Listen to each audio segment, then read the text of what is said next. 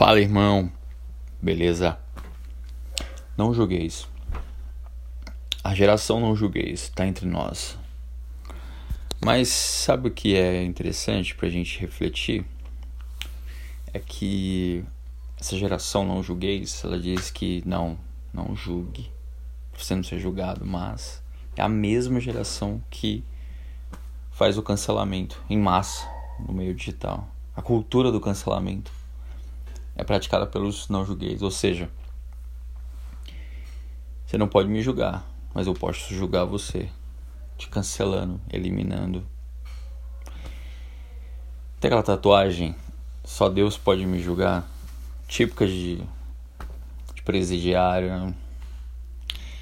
Porque se só Deus pode julgar você, caramba, tipo, então ninguém na Terra tem esse, entre aspas, direito de julgar você. É muita arrogância, né?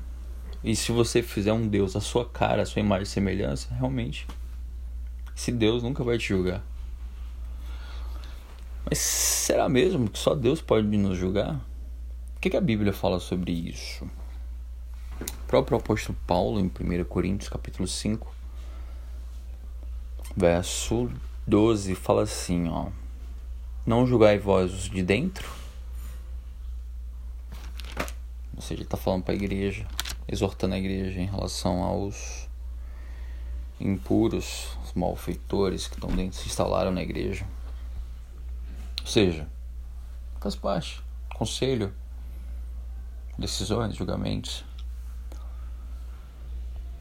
É, sabe quem é o que eu falei? Que a pessoa faz um Deus à sua imagem e semelhança. Né? Segundo Timóteo capítulo 4 fala chega, vai chegar o tempo que vai não, eles não vão suportar a, a sã doutrina, o ensinamento. E juntarão mestres para si, segundo os seus próprios desejos. Ou seja, apenas aquilo que agrada os seus ouvidos.